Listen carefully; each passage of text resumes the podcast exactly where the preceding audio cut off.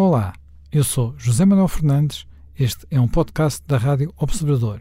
Pode ouvir a rádio online e também em FM 98.7 na Grande Lisboa, 98.4 no Grande Porto.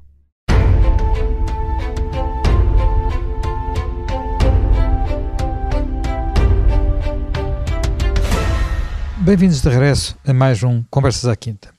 Hoje vamos falar de uns acontecimentos de há 100 anos, uh, o caminho para a independência da, da, República da Irlanda.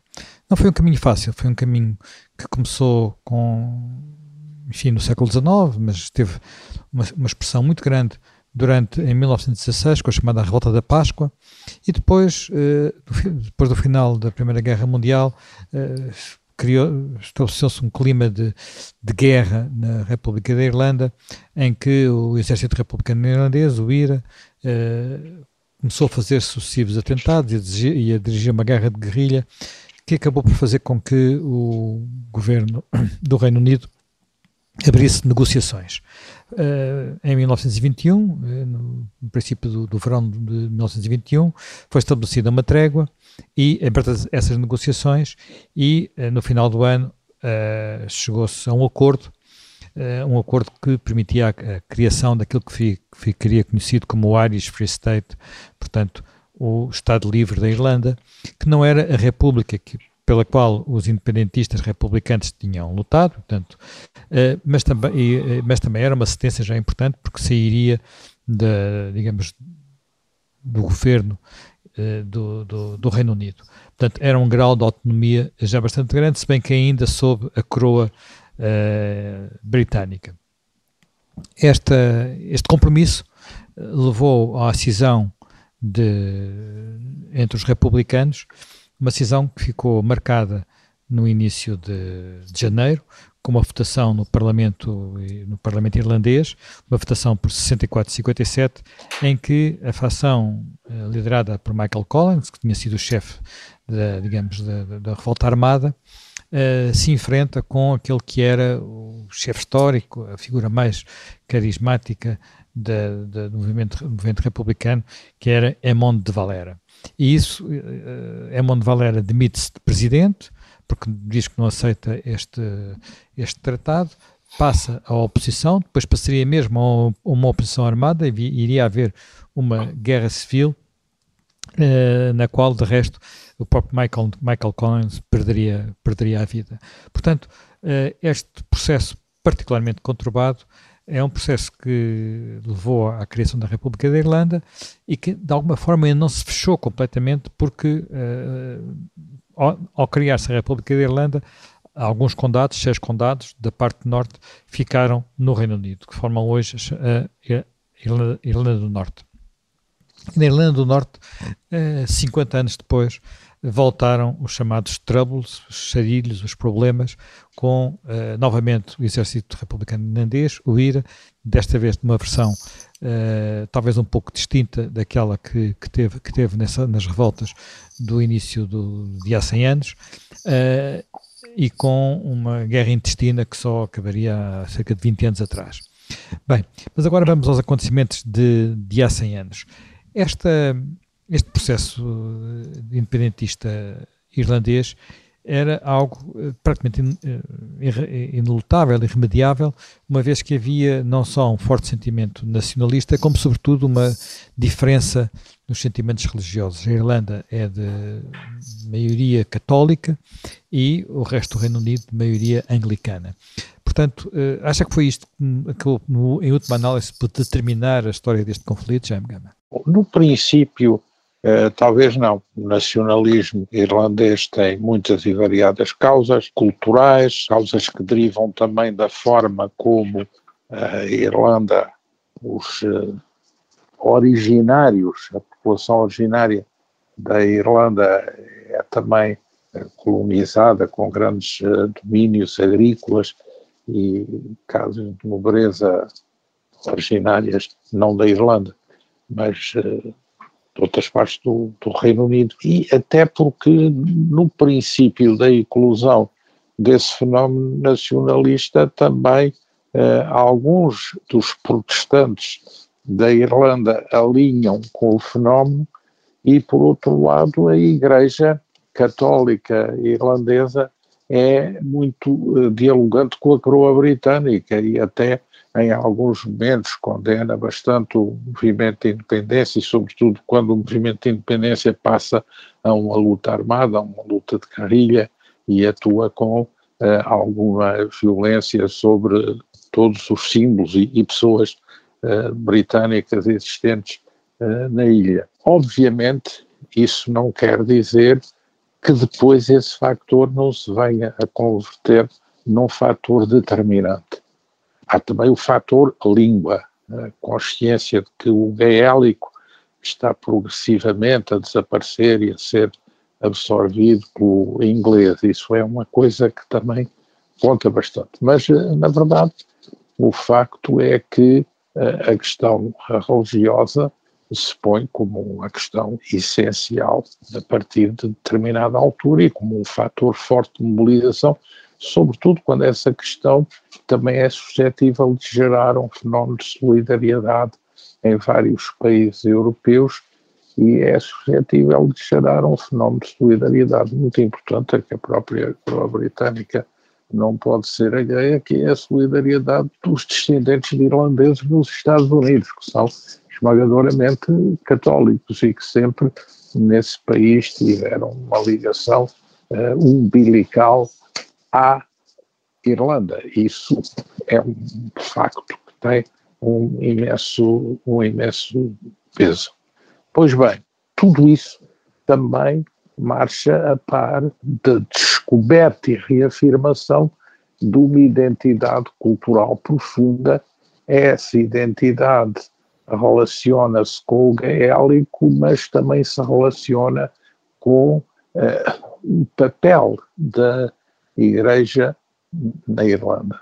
Temos que ver que a Igreja, quando inicia a sua expansão na própria Inglaterra e na Irlanda, ainda é uma Igreja unida, portanto, é uma Igreja universal. Depois, com a cisão da reforma, é que essas separações se vêm uh, agudizar.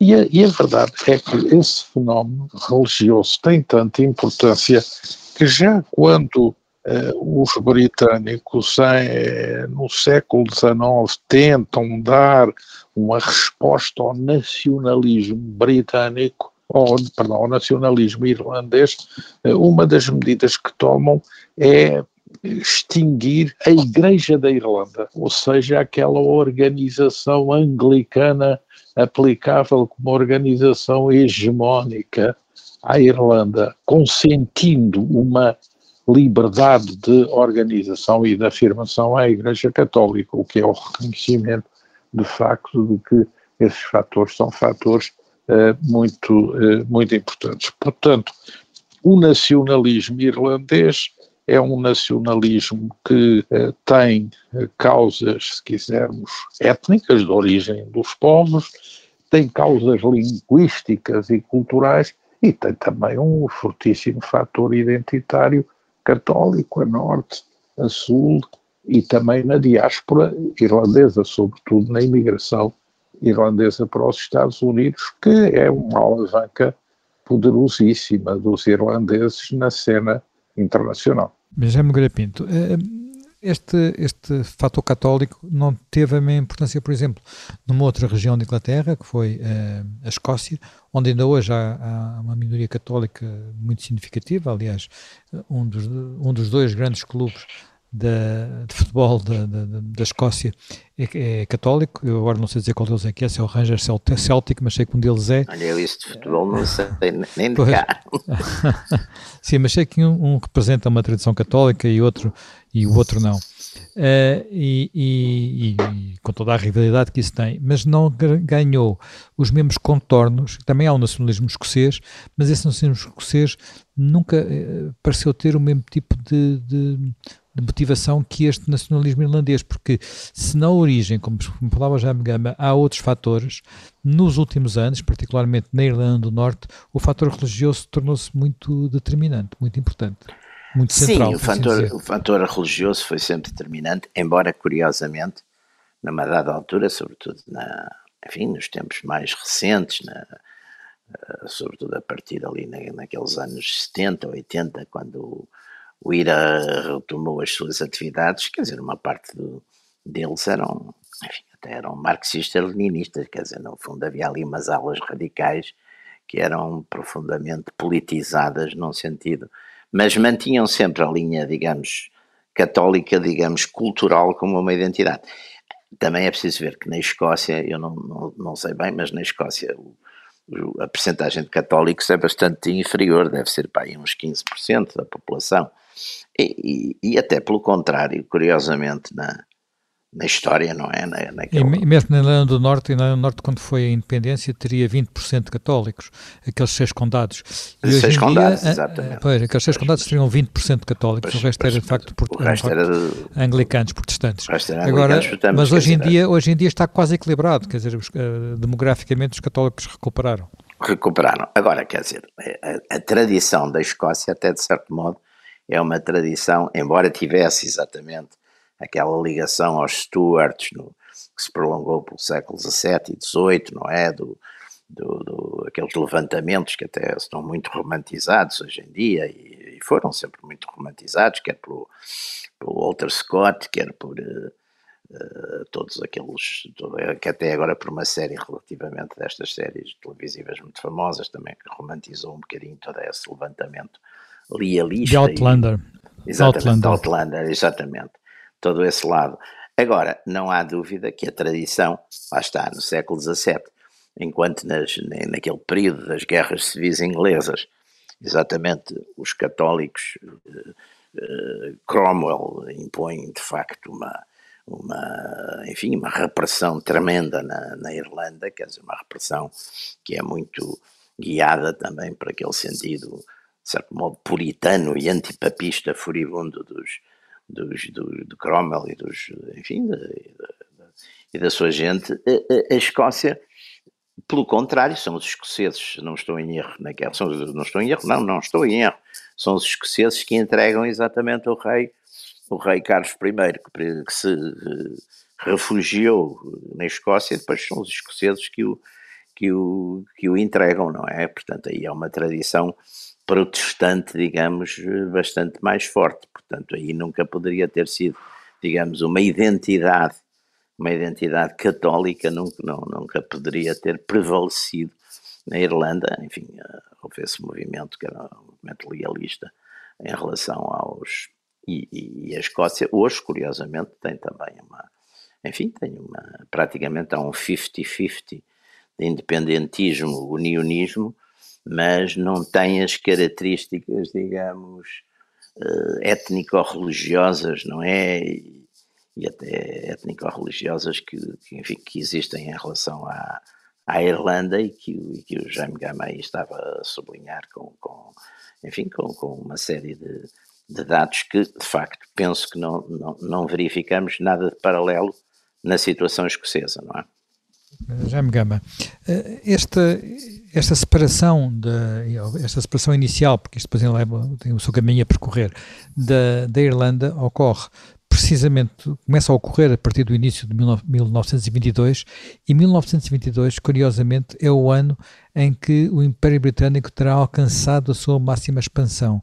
Eh, há aqui quase que uma contradição. Sim, porque é, a proposta inglesa uh, de Lloyd George e também de Churchill para contemporizar com o caso irlandês e também com a opinião pública internacional depois dessa guerra de independência. Uh, a guerra de independência é algo que uh, ocorre uh, entre 19 e 21, depois em 21 começa a haver negociações e há a negociação desse tratado uh, anglo-irlandês que fixa um quadro para a Irlanda que antes já tinha sido objeto de um ato de separação. Os ingleses separam a Irlanda do Norte do resto da Irlanda antes. E, portanto, quando fazem tratado, é já com a Irlanda, digamos, do Sul. Isso, aliás, é uma questão que também faz dividir o nacionalismo irlandês, aceitar Exatamente. esse facto ou não. Mas a segunda grande questão que vai dividir os nacionalistas irlandeses em relação à proposta britânica é de que, no fundo, os ingleses que tinham andado a falar de home rule para a Irlanda e depois tinham interrompido esse projeto por causa da Primeira Guerra Mundial, eh, no fundo, visualizam para a Irlanda um, uma organização política que a faça um membro da comunidade britânica. E, portanto, onde a chefia do Estado continua a pertencer à coroa britânica. Essa é uma das questões essenciais que vai dividir, e o tratado, no fundo, é um tratado em que os nacionalistas que vão à negociação, com Collins e Griffith e outros, Sim, é, tem Valera, que acabar Valera por não aceitar. Foi. Não ficou. E, e depois há uma Valera, recriminação. De uma forma muito cínica, porque ele era a figura, sim, teoricamente, sim. Collins seria o radical, porque era o militar, e era, seria o político. Seria exato, o político. Exato, depois os papéis invertem-se. Exato, exato. Isso, aliás, é muito interessante. Por exemplo, muitas vezes também Israel, Rabin era o militar e era menos uhum. duro do que Shimon Peres, que nunca foi militar foi funcionário do Ministério da Defesa, de sectores ligados à área da defesa, mas não propriamente um homem que viesse do SAL, do, do, do, do Exército. Mas aqui é, é um pouco isso. É, e, portanto, essa questão de saber é, se o republicanismo irlandês não é um republicanismo que derive de uma ideologia republicana, como na Europa continental é um republicanismo que, no fundo, encobre a reivindicação de uma soberania plena. Independente. Por oposição a uma soberania relativa integrada no Império Britânico. Depois, a questão da manutenção de um Senado por nomeação. A posse do próprio Primeiro-Ministro, não haver um presidente, porque o presidente é o chefe de Estado, o chefe de Estado é um rei de Inglaterra.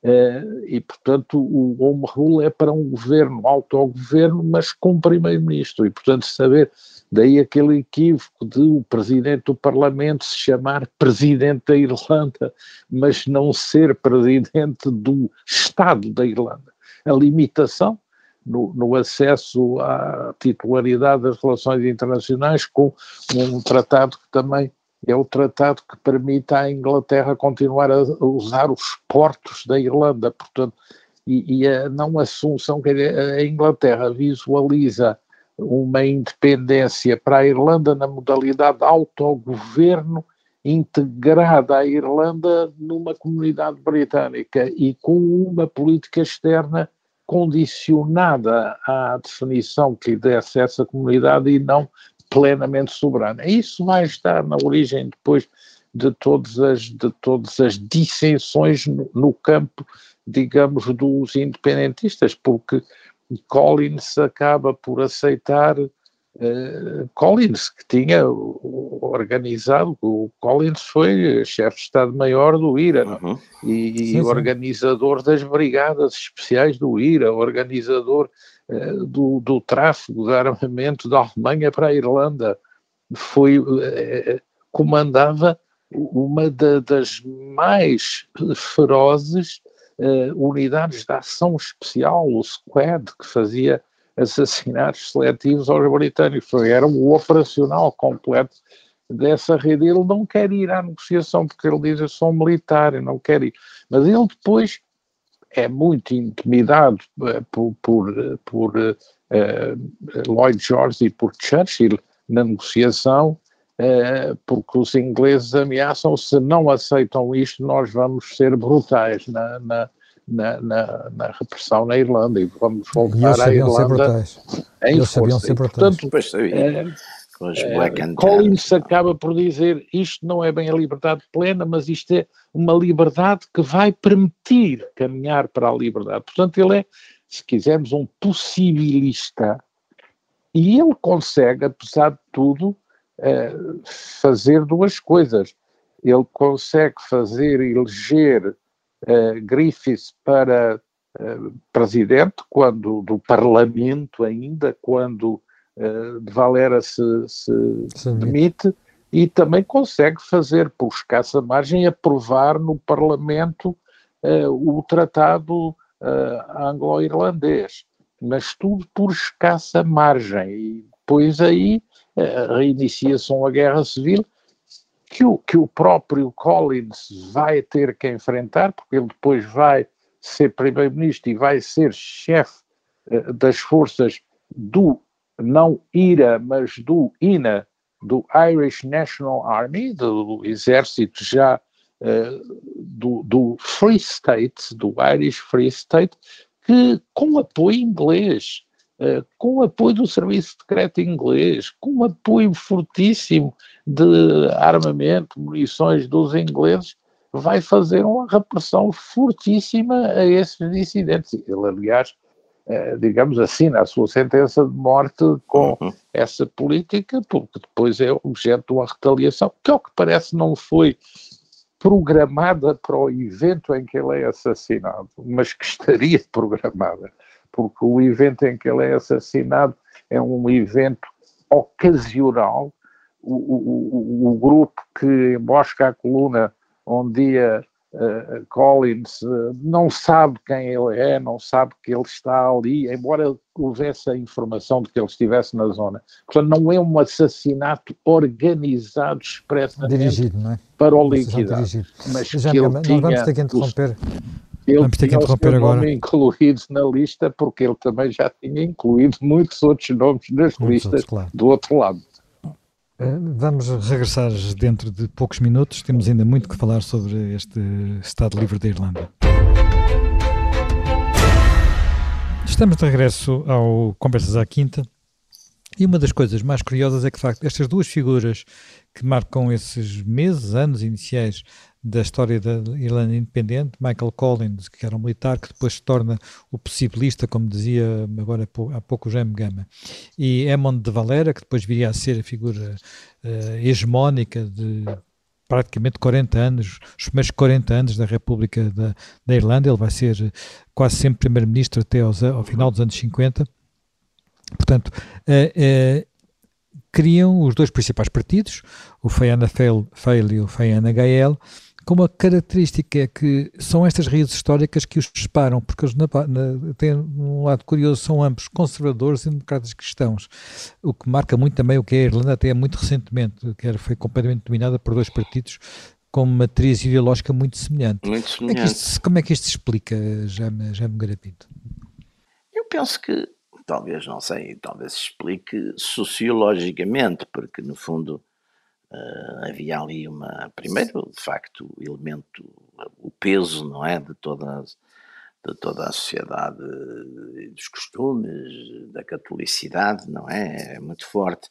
Aliás, é curioso porque a gente vê, enfim, talvez no, no mais célebre, mais célebre dos irlandeses, não é, uh, do século do século XX, que é o Joyce, James Joyce, de certo modo, ele é também um. De Joyce, que já agora é neste, é neste mesmo mês que ele vai editar, ou neste mesmo mês, ou princípio Exato. de fevereiro, que ele edita em Paris a versão completa do Ulisses. Exatamente, do Ulisses, do Ulisses, do Ulisses que é proibidíssimo e depois demora imensos anos a ser aprovado na América. É um livro considerado, eh, enfim, considerado um livro libertino, pornográfico, etc. Eh, mas Joyce, por exemplo, Joyce encarna muito exatamente um, uma ideia, por um lado, ele reconhece como um irlandês, mas é um altamente crítico. Enfim, ao longo de toda a sua obra, ele é altamente crítico desse espírito conservador, digamos, uh, da Irlanda, e de certo modo, em várias cartas e em vários documentos, ele exprime essa vontade de sair e sai, não é? O Joyce passa praticamente toda a sua vida eh, a partir do momento que, se, que vai, para, vai para, para Trieste e para Paris e deambula pela Europa, mas quer dizer, é um, é um irlandês, sendo o irlandês talvez mais importante e mais conhecido de todo o século XX, é um, é um irlandês expatriado, quer dizer, o, de facto uh, não se sente propriamente muito, acha, acha a Irlanda muito eh, muito rústica, muito, de certo modo, atrasada, digamos, muito fechada nos seus costumes, nas suas coisas. Embora, curiosamente, ele por exemplo, quer nos Dubliners, quer é relativamente poupa, quer dizer, mostra também, e fala muito até da sua educação jesuítica, com um certo apreço e com uma certa simpatia, não é? Fala, não é, não é propriamente um, um anticlerical furibundo, mas mostra um certo espírito de, de, de, de, de enfim, não direi de hostilidade, mas de libertação em relação a, essa, a essas forças tradicionais, não é? De facto, o, há uma identidade, portanto, talvez o que seja mais, o que separava mais esses partidos seria exatamente as suas as, as personalidades fortes não é? Que, dos, seus, dos seus líderes, quer, quer de Collins por um lado, quer de, de Valera por outro, não é? E Collins, Collins de facto. Aliás, é um filme muito interessante que eu, eu lembro-me de ver, que é exatamente sobre a, sobre a vida do, de Michael, Michael, Collins. Collins. E, Sim, há um outro filme muito, também muito, muito, bom sobre essa, sobre essa história da Irlanda, que é, que é qualquer coisa do vento, que também é muito bom. São dois filmes muito bons sobre a Irlanda e aquela série e há uma série também famosa da, da Netflix que é os. Como é que, é que se chama? Uh, os Revoltados, uh, não sei se é os Revoltados, é a Revolta, né? Sim. De Blind. De, ah, de, que, é, que é também passada né, na época, portanto, quer dizer, há uma. E há, e há pouco também se falou aí, e eu acho que é outro lado que é muito forte, digamos, dos, e sustentou muito a identidade irlandesa, que é de facto a força extraordinária eh, da comunidade irlandesa nos Estados Unidos, não é? Que, que, que, desde, desde presidentes da República, não é? Como, como Kennedy, até, enfim, até figuras importantíssimas da, da literatura, da sociedade americana, e portanto essas, uh, esses elementos, e, e, não só, digamos, nesse, nesse lado, também numa dada altura, por exemplo, financiamento, parte de algum financiamento do, do IRA, eh, financiamento e armamento e apoios, etc., vinham exatamente também da, da própria da comunidade irlandesa americana. Portanto, aí, digamos, é uma história onde as divisões, penso que são mais as divisões pessoais, são mais as divisões de, porque não havia também uma massa crítica, digamos, não havia uma massa crítica ideológica até, até os anos 70, e essa renovação, não é, dos anos 60, 70, essa renovação do, enfim, das atividades clandestinas e terroristas do IRA, não havia propriamente uma identidade ideológica diferente desse conservadorismo eh, muito marcado exatamente pelos, pelos valores católicos e, e, valores de família, aliás, enfim, isso ultimamente tem vindo a mudar, mas muito ultimamente, não é? nos últimos anos tem havido, enfim, uma, uma uh, significativa mudança. Eu penso que sou, foi dos países que mais tarde, por exemplo, aprovaram o aborto. A legalização do aborto, sim. A legalização foi muito, do aborto. Muito recentemente. Foi muito recente. Muito, recente, muito recentemente. E, enfim, e, e, e, na Irlanda do... E o partido, por exemplo, o Partido Unionista na Irlanda do Norte, não tem nada a ver com os católicos, mas também é um partido fortemente conservador, não é? Que, portanto, é, é de facto uma sociedade uh, que tem, que foi muito marcada por, por, esse, por, esse valores, por valores conservadores. Jaime Gama, nós hoje em dia olhamos para a Irlanda como uma, uma espécie, estamos sempre a falar da Irlanda por causa dos, dos milagres económicos, chamemos assim, da, da Irlanda. Mas esta Irlanda de que nós estamos aqui a falar, a Irlanda do princípio, uh, do princípio do século XX, é um país ainda totalmente diferente deste que nós agora uh, estamos mais habituados. É um país muito atrasado, muito pobre, onde as consequências da colonização britânica tinham deixado marcas carregadíssimas, até porque tinha havido uh, no século XIX uh, uma tragédia com, com, com fomes, com sim, fomes sim, incríveis por causa de, de uma crise da colheita da batata que durou vários anos.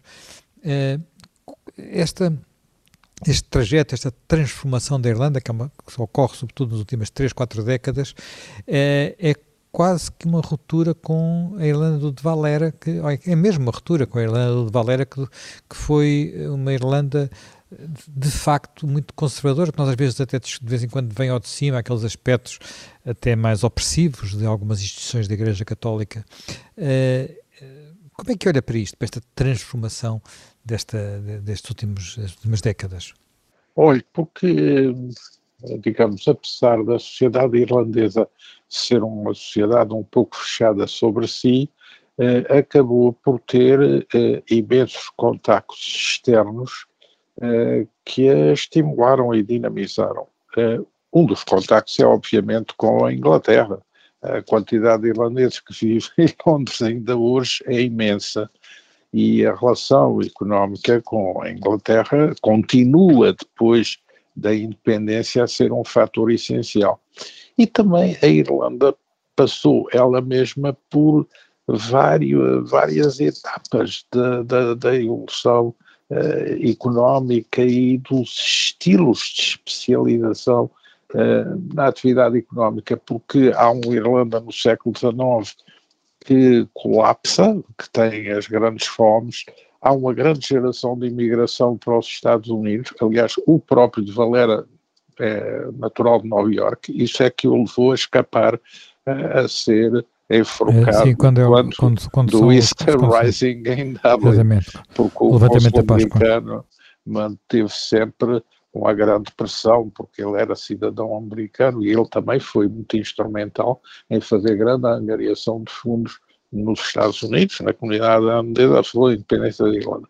Mas depois, a, eh, a, a Irlanda, já eh, Gladstone tem duas, que é um liberal que primeiro tenta uma solução política para a Irlanda, eh, ele já no século XIX tem um Land Act, um, uma reforma agrária que limita um pouco os direitos dos eh, proprietários ingleses à terra na Irlanda e procura viabilizar uma agricultura na posse dos locais e cria agências de desenvolvimento rural e industrial para fomentar projetos em zonas deprimidas. Portanto, há também aí essa, uh, essa consciência de que é necessário fazer algo no terreno económico. E isso é o que converte a Irlanda a um grande produtor agropecuário uh, muito, muito viabilizado pelo grande mercado britânico que está ali ao alcance da Irlanda.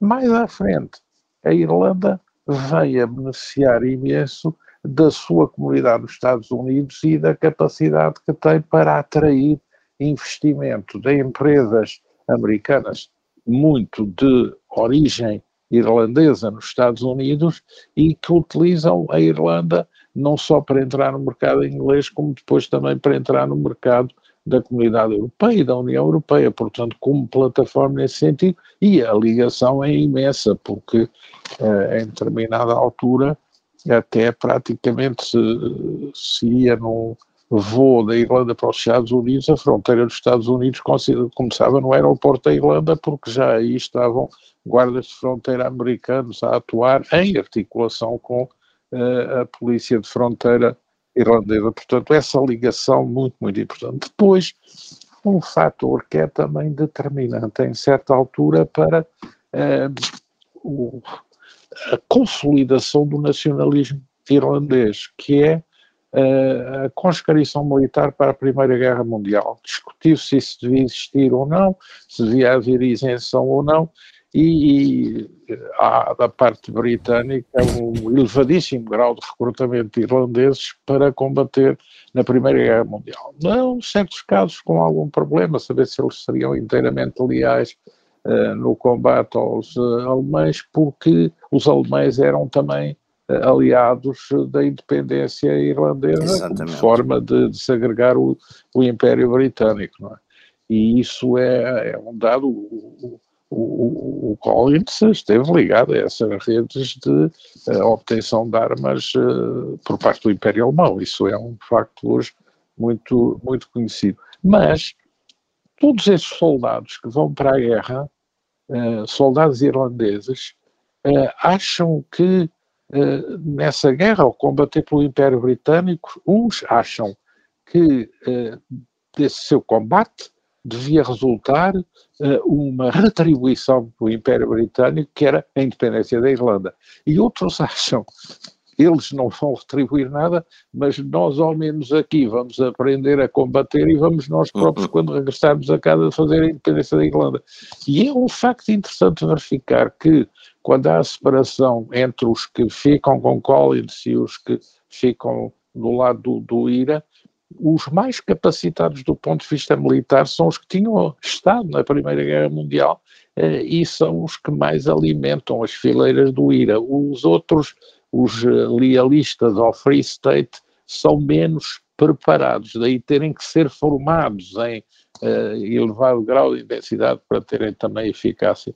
E daí também o sentido depois de se aliarem aos ingleses para os reforçar nesses combates. Mas digamos, a ida à Primeira Guerra Mundial, os protestos, de, no fundo, o, o, o, o Spring Rising de 16 tem muito por origem as manifestações das mães e das famílias por causa dos soldados que estão na Primeira Guerra Mundial ao serviço do Império Britânico, não a servir a Irlanda e que devem regressar a casa.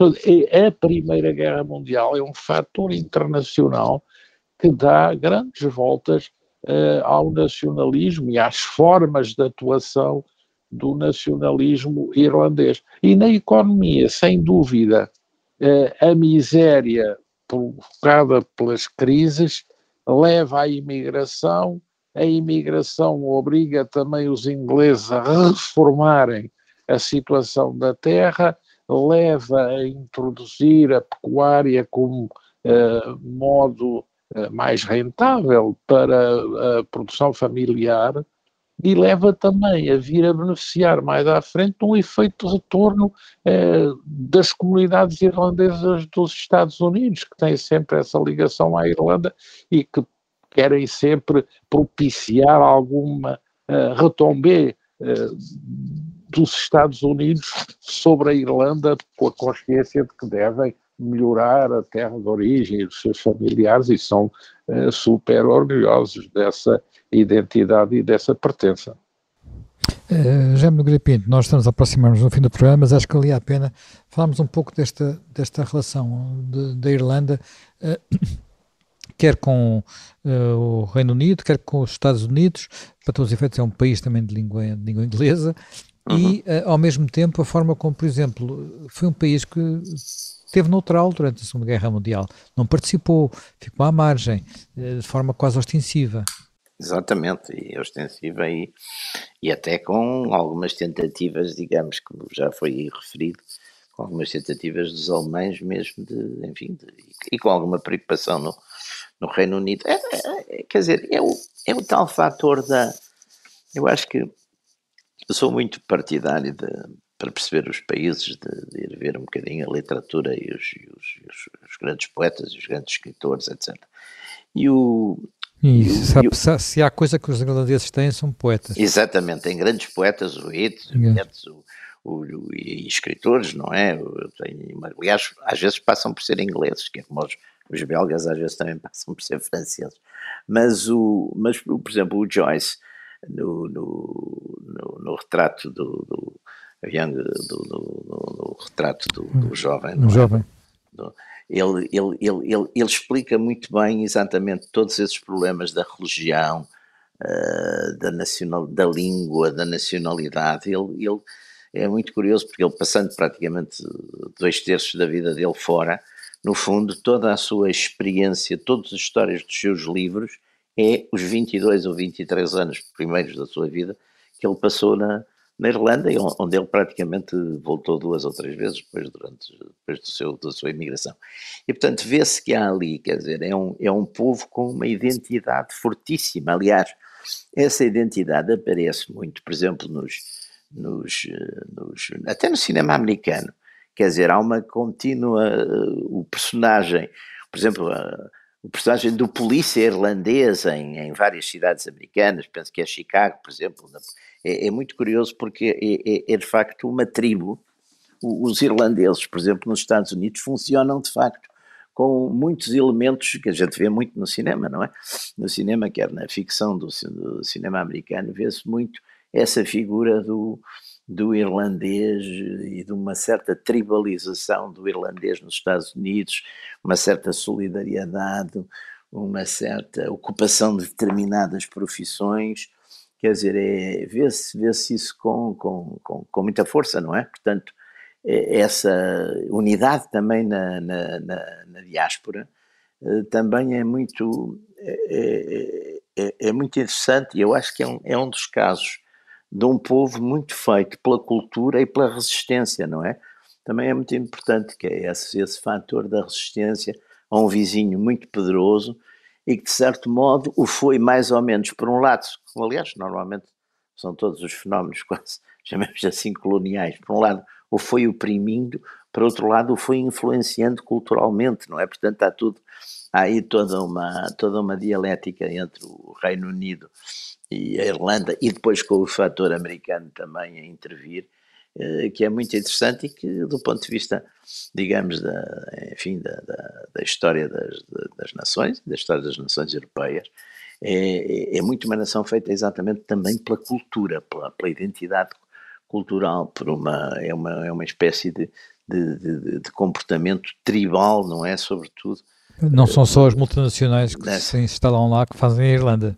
Não, é, não e aí, essa, essa identidade também é dada em política externa pelo conceito de neutralidade. Na Segunda Guerra Mundial, Exatamente. os alemães tiveram para invadir uma parte da Irlanda e os ingleses, com o apoio dos americanos, para invadir outra parte. Porque era o problema de ter acesso a, a, a, negar a capacidade de transporte dos comboios americanos, de reabastecimento à Inglaterra com equipamentos e, e, e tropa. E, e, o de Valera precisamente aproveita isso para uh, sair depois do Império Britânico para definir uma política própria de não alinhamento com nenhum dos lados, mas também, uh, verdade se diga, esmaga o movimento nazi Exatamente. da Irlanda, os camisas azuis, porque era um movimento muito forte que também estava ali pronto Exatamente. Uh, a Exatamente. levar o seu anti-inglesismo a um radicalismo com apoio alemão. Isso é esmagado pela força, com grande dureza. Exatamente. E houve já agora acrescentar-me uma nota final interessante, houve também voluntários irlandeses desses camisas azuis na Guerra Civil Espanhola com o Franco. Houve um Sim. núcleo relativamente pequeno, mas, mas, mas também muito, muito interessante esse aspecto. Foi claramente o lado mais conservador, para não dizer Exatamente. um aspecto reacionário nas brigadas é Monte Valera, não é? Mas também nas brigadas internacionais. Claro que sim, claro também, que sim. sim isso claro sim. excitou claro muito essa geração. Claro. Essa, essa, essa guerra excitou toda a Europa. Bem, uh, vamos, vamos terminar por hoje. Uh, regressamos dentro de uma semana com um novo tema.